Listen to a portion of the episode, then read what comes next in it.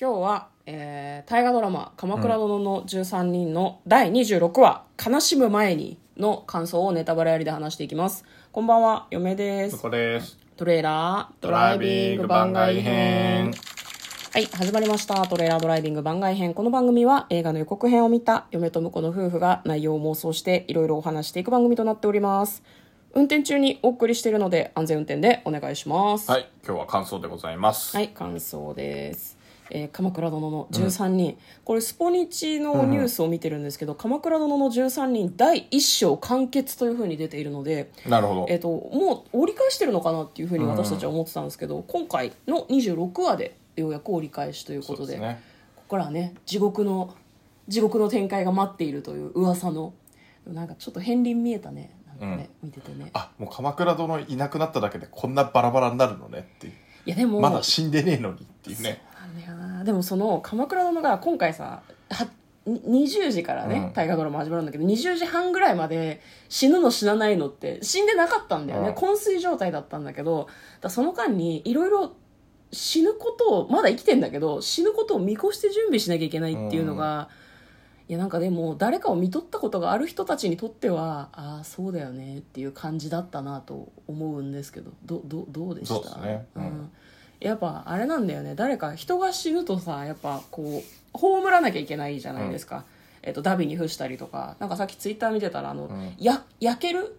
こう仮装できるのって位が高い人だけだったんだってあ当時、やっぱそうなんだ。そうななんか櫓みたいなのを組んで、そこに置いてこう家族が見守る中こうダビに付すっていうのができてたけど、すごい手間だもんねあれね、うん。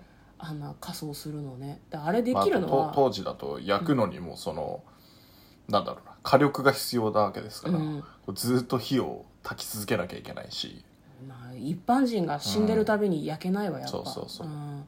でああいう準備をしなきゃいけないし鎌倉殿も位が高かったからさ後釜誰据えるんだっていう話をずっとしてたじゃん。今もそうなんじゃないの？お金持ちの人たちはきっとその遺産相続どうするとかさ、うん。死ぬ前から多分しなきゃいけないじゃん。そうだね。だからなんかなんだろうなひどいなって思う人もいるのかなと思ったけど嫁は割としょうがないよねっていう気持ちで見てはいましたね,、うんそうだね。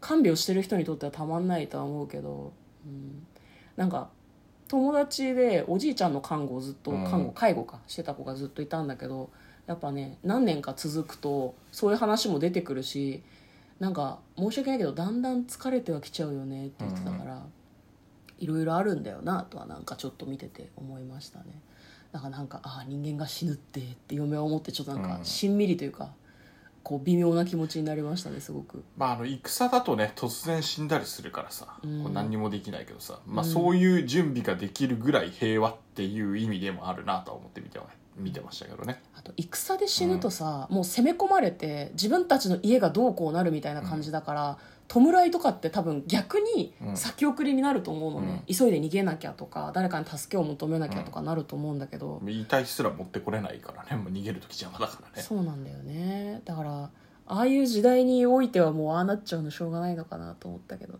いやー北条家の皆さんがねなんか揉めそうなのが嫌だねすごくね。そうだね。今までこうなんかあの陸さんも含めてうん。女3人で、なんかこうお互いに何反発しながらもこううん。仲良くやってた家が分断する感じになってるので、そうなんだよね。ちょっと辛いですね。うん、別にめちゃくちゃ仲良しではなかったけどうまくみんなでも、ね。仲仲良しだって。仲良しだったように描いてたからね、ううんんでもなんか言うても。それぞれの心の中に私だってみたいな気持ちとかそれぞれの苦労とか言葉にはしないけどお互い思いやってるみたいな気持ちがあってなんかそれが悪く作用しそうな気がするよねすごくね。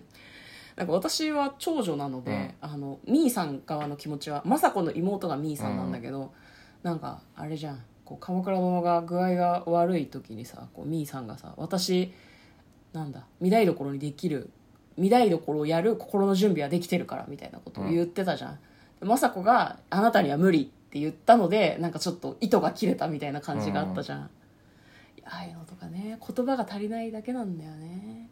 なんかでも看病してる時にあんな風に言われたくないだろうなっていうのもあるし、そうね。でも妹側はお姉ちゃんの出来が良くてずっと比べられてたみたいのがあるとなんかちょっとああるよねいろいろね。うん。いやあれでも雅子はねイラッとしたのもあるだろうし大変じゃん見たいところってさ、だからおあんたやらない方がいいよっていう意味だったと思うんだけど、うん。伝わってないんだろうなっていう。あのまま揉めるのかな？どうなね。それとも北条家は置いておいてよそからやるのかな？まあよそからやりそうだけどね。うん。最後は北条ってなるのもなんかそれはそれでなんか嫌だしね。ね私たちごちゃごちゃ喋ってるけどさ、もう決まってんだよね。そうね。歴史は決まってますから。あと「吾妻鏡」読んでる人たちはああなるほどねってこの後こういう展開ねってなるほど。思ってるわけでしょ。うん。心配だな。そうですね。まあ、あの今回あのえっ、と鎌倉機構かな？はい。